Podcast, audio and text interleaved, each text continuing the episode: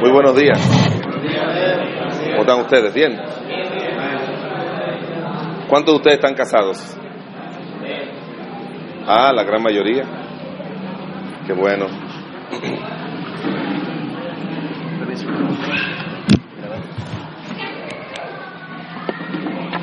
Bueno, estoy batallando sobre temas que me gustaría compartir con ustedes, pero no hay muchas secciones que pueda compartir con ustedes los pastores. Pero quiero focalizar la atención de cada uno de ustedes en el tema del que hablé un poquito cuando estaba predicando el martes en la noche y es con respecto a la relación del pastor con su esposa y su familia. Yo siento por la experiencia personal mía que los primeros años, yo voy a cumplir 33 años de casado el día 20 de diciembre. Y yo pienso que los primeros años de mi vida ministerial fueron años de mucho descuido de mi vida matrimonial.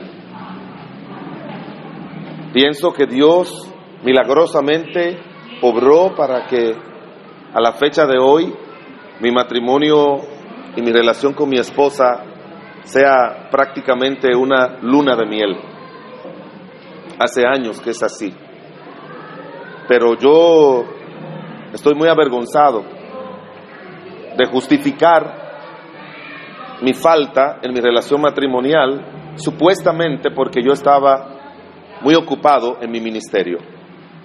Y eso es un error y es un pecado.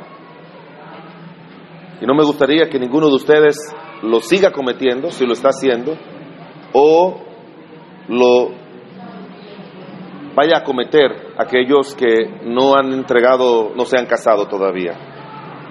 Ojalá que ustedes que van al ministerio entiendan la importancia de usted dedicarle tiempo y desarrollar una buena relación con su esposa y con sus hijos.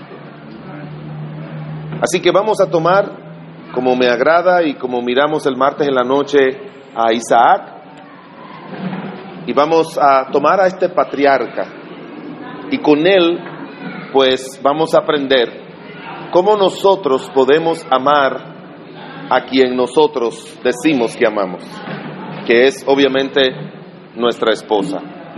Abran sus Biblias en el libro de Génesis, el capítulo número 24.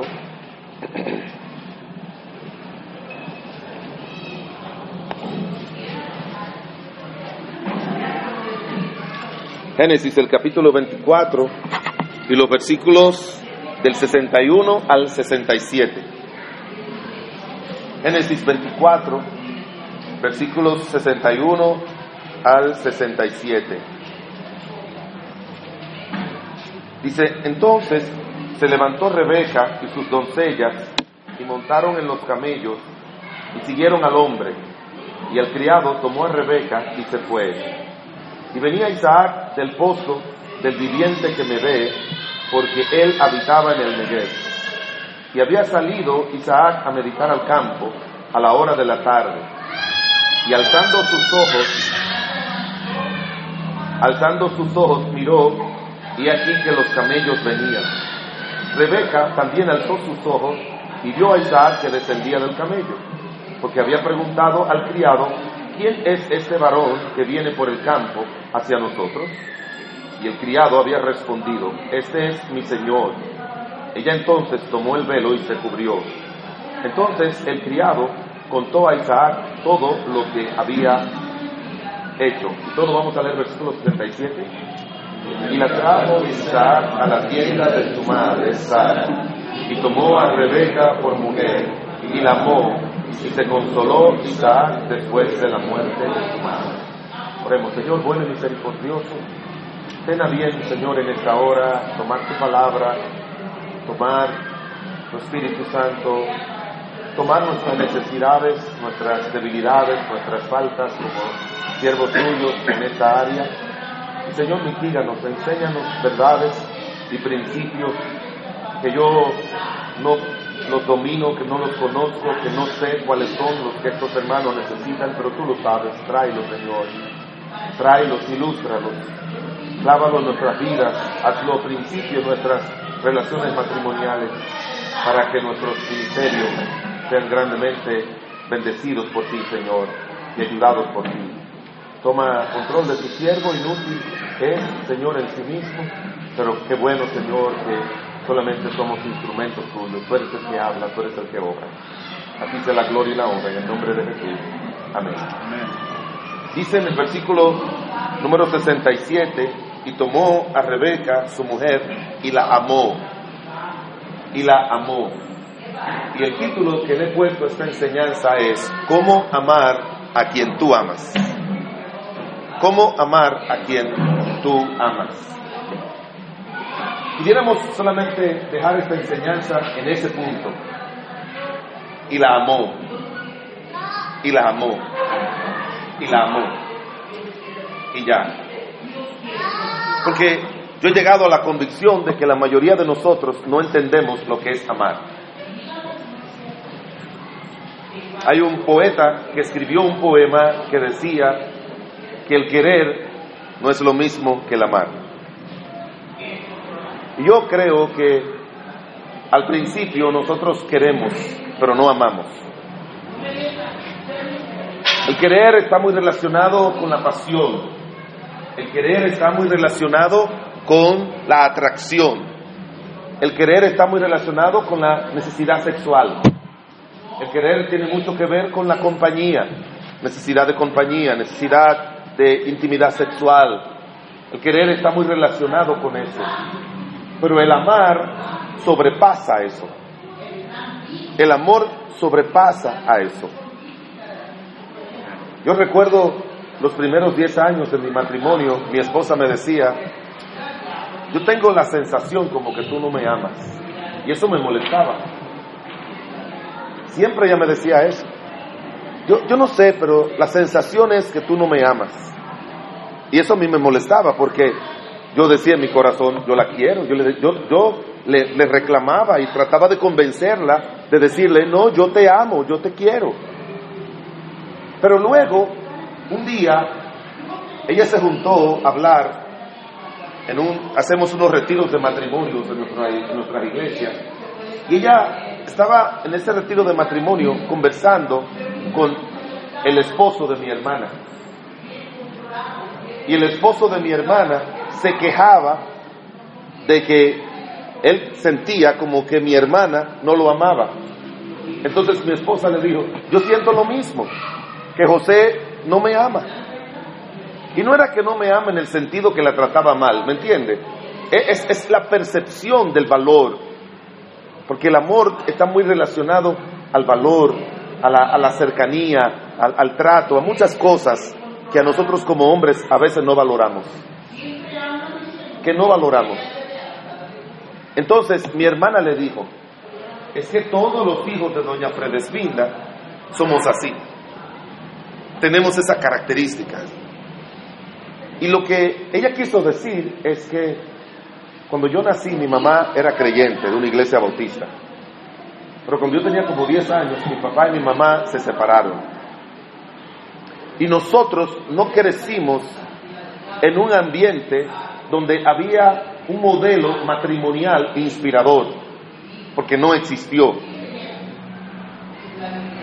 Y eso daña mucho nuestra forma de nosotros amar. Y mire, son palabritas que quizás usted la ha oído mencionar. Hoy se habla mucho de familias disfuncionales. ¿Han oído esa frase, esa palabra? ¿Verdad? Esas familias que tienen problemas. Ese es el término que se utiliza hoy en día. Y la mayoría de nosotros venimos de familias así. Y si venimos de otra familia así, venimos con la idea distorsionada de lo que es una relación matrimonial. Muy distorsionada. Los estudiosos no cristianos dicen que la relación esposo hace más bien a los hijos que la relación padre. ¿Sí me entienden? Así que aquí está un niño y aquí están Juan y Luisa. Y la manera en que Juan y Luisa se lleven como esposos influye más que la relación de Juan y Luisa con ese niño como padres de ese niño. De hecho, ellos dicen que es más beneficioso emocionalmente para un niño ver a sus padres dándose un beso como esposo que los padres le den un beso a él como hijo. ¿Sí me, me siguen, hermanos? Y usted dirá, pastor, usted está validando muchas cosas de esa gente, psicólogos y gente incrédula. Es que esa gente, en muchos de sus aspectos, lo único que hacen es observar, observar, y van anotando lo que observan. Y todo lo que un hombre, no importa si un sociólogo, psicólogo o lo que sea, observa de algo correcto, está observando la obra de Dios. ¿Sí me entiende? Y están sacando sus conclusiones de la obra de Dios, no de la obra de los hombres. Porque cuando un hombre y una mujer se aman, eso es algo que lo hizo Dios. Eso no lo hizo la psicología. ¿Sí me entiende? Ellos solamente observan y escriben. Entonces, hermanos, el propósito de esta enseñanza es que usted que quiere a su esposa, aprenda a amarla. Mire hermanos, la inversión que usted y yo hacemos en la relación matrimonial es lo que más consolida y bendice nuestro ministerio. ¿Me están entendiendo eso? Nunca lo olviden. Nunca lo olviden. No hay nada más inspirador que ese pastor llegue a su iglesia con su esposa y que la abrace y que esté con ellos. Eso, ese es el mejor mensaje que el pastor le puede dar a su feligresía. Ese es mejor que una prédica en favor del, del amor matrimonial. Mucho mejor. Es mucho mejor eso. Como ellos vean que tú tratas a tus hijos, como ellos ven que tú tratas a tu esposa, es mejor aquí debajo, no aquí, no, en el púlpito, sino debajo, fuera. Es mejor que los mensajes sobre el matrimonio que tú das desde aquí. Es mucho mejor. Porque alguien dijo que un buen sermón no es el que es bien predicado, sino bien vivido. Ese es el mejor sermón. No el que es bien predicado, sino el que es bien vivido. Y un sermón es de una hora. Un sermón es de una hora, a lo sumo. Pero ¿sabe qué? La relación y, y el trato tuyo con tu esposa es algo de todos los días. Y eso va a influir de una manera u otra muy fuerte entre los miembros de la iglesia. Son los mejores sermones, hermanos. Pero eso no se hace de una manera natural, no surge de una manera natural que, que, que tú abraces a tu esposa, que tú halague a tu esposa, que tú trates bien a tu esposa, que tú ames a tus hijos, que tú estés siempre ayudando a tus hijos. Eso no surge de una manera natural que los hermanos puedan verlo. Si en tu corazón tú no valoras eso, si en tu corazón tú no vives eso, si en tu casa tú no vives eso, porque no es algo que tú vas a venir discutiendo con tu esposa en la casa y, le, y, cuando llegan al carro o en el micro le dice, mira, llegamos a la iglesia, vamos a poner otra cara. No, nadie, nadie puede actuar así. Nadie puede actuar así.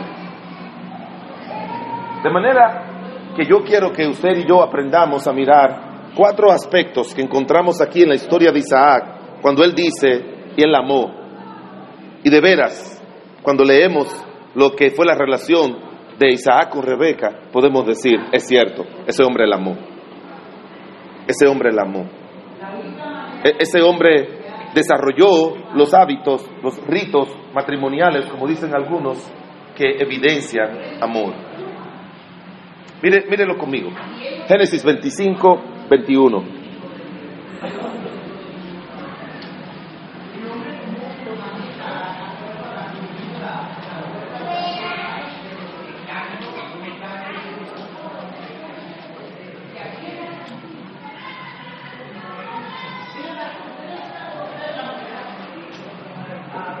Solamente la primera línea, léalo conmigo. Y oró Isaac a Jehová por su mujer. Ya, léalo de nuevo. Y oró Isaac a Jehová por su mujer. Primero, primer principio, ora por quien tú amas. Ora por quien tú amas. Tienes que orar constantemente todos los días por quien tú amas. Cuando, oiga bien, y quiero partir de ahí, cuando yo comencé a aprender y a desarrollar amor con mi esposa, por mi esposa, como debe ser, como debe ser, fue precisamente en los tiempos que yo comencé a orar por ella de una manera especial. Siempre decía, Señor, guarda mi familia, sé con mis hijos, sé con mi esposa, protégelos, guárdalos, que nada le pase. Se parece, ¿verdad?, a la oración que usted hace. Y ya, ese tipo de oración como general. Y mira la iglesia, Señor, bendice a los hermanos, hoy vamos a ganar alma, obra con tu poder y tu gracia, guárdalos, protégelos, líbralo de tentación, guárdalo de todo mal. Y ya, no. Cuando yo comencé a orar de una manera específica por mi esposa, para que Dios la guardara, para que Dios le diera la salud, para que Dios a mí me diera amor cada día más para ella. Señor, ayúdame a amarla, ayúdame a cuidarla, ayúdame a protegerla, ayúdame a contentarla, ayúdame a gozarme con ella. Todos esos versículos de la Biblia donde se me dice cuáles son mis responsabilidades como esposa, como esposo. Yo comencé a orar al Señor por eso. Ayúdame, Señor, a hablarle bien a mi esposa porque la Biblia dice en Colosenses 3:19, maridos, amad a vuestras mujeres y no seáis ásperos con ellas. Y la palabra áspero en el griego significa no sea amargo al hablar. Y usted sabe que nosotros como hombres y como líderes le hablamos a nuestra esposa. Te dije que yo, yo he estado al lado de pastores que le dicen, te dije que ya, así que no te quiero ir hablando más sobre ese tema. Ya. Wow. Así no se le habla a una esposa. Ah, ¿sabe qué?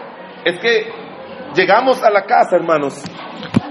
Cuando tú llegues a la casa, mira lo que tienes que hacer.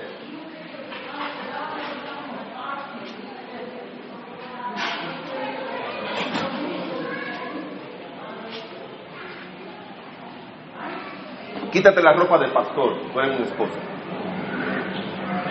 ¿Sí me entiende? Quítatela. A veces llegamos a la casa y creemos como que somos los pastores, los jefes, los mandamás de la casa como, como actuamos en la iglesia. No, no, no, como tú llegues a tu casa, no es solamente la ropa que representa al pastor, es todo. Yo, yo abría la puerta de mi casa. Antes de abrir la puerta de mi casa, yo le decía al Señor, Señor, ayúdame a dejar todo lo de pastor aquí afuera. Todo. Y ayúdame, por favor, Señor, a entrar a mi casa como esposo, como padre. Y abría la puerta. Y desde que yo veía a mi hijo, lo abrazaba, lo besaba, el otro me ponía a jugar con sus juegos. Ya, era un padre, ya era un padre, a mi esposa igual, ya era un esposo. Si me entienden, ya era un esposo. Yo no, nunca yo citaba, no hay nada malo de invitar a miembros de nuestra iglesia a comer, a compartir con nosotros, pero yo nunca traía le decía a alguien de mi, de mi iglesia, pastor, yo quisiera tratar un problema con usted. Oh, venga a mi casa. No, usted lo puede hacer. No digo que no, pero yo nunca lo he hecho. Quizás lo he hecho dos, tres veces en mi vida. Pero yo no llevo la oficina a mi casa. ¿Sí me entienden? Yo no llevo mi, la oficina a mi casa. No la llevo. Yo no. Repito, yo puedo decirle, a este hermano y su esposa que vengan a comer. Pastor, tenemos unos problemitas matrimoniales, quisiera que usted nos aconsejara. Ah, está bien, son unos nuevos creyentes, les digo, vengan a comer a mi casa. Y ahí comiendo, nos sentamos, mi esposa, yo y ellos, tenemos compañerismo, eh, tenemos amor cristiano y ahí nos sentamos y le damos consejos. Pero yo no llevo problemas, yo no llevo reuniones de diáconos, hermanos, tenemos una reunión de diáconos, va a ser en mi casa. No, no, no. Vamos a un, a un sitio por ahí a comer o nos quedamos en la iglesia o lo que fuera. Pero si, me entiende, mi casa es mi casa, no es un lugar de trabajo. Yo no llego a la casa y le digo, ponme la comida ahí, y me siento con el internet, y mando correos, y hago esto, y hago lo otro, y, después en la noche me pongo a preparar sermones ahí. Yo no preparo sermones en la noche en mi casa. Yo lo hago en la mañana en mi casa, cuando mi esposa se va, ha ido al colegio, ya trabaja en el colegio mis hijos, o en mi oficina. Pero si me entiende, mi casa es para estar con mi esposa y mis hijos. Mi casa.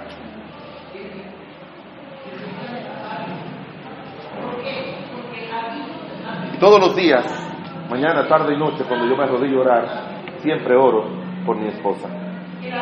Y otra cosa, no le oro a Dios para que Dios cambie a mi esposa. Yo oro a Dios para que Dios ayude a mi esposa a crecer espiritualmente, Dios haga su obra en ella. Esa oracioncita de cambia a mi esposa es como ella está mal y yo no estoy mal.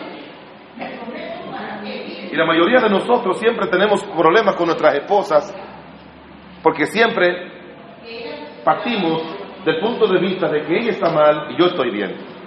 Es que tú no entiendes mi, mi trabajo. Es que tú no me quieres ayudar en mi trabajo.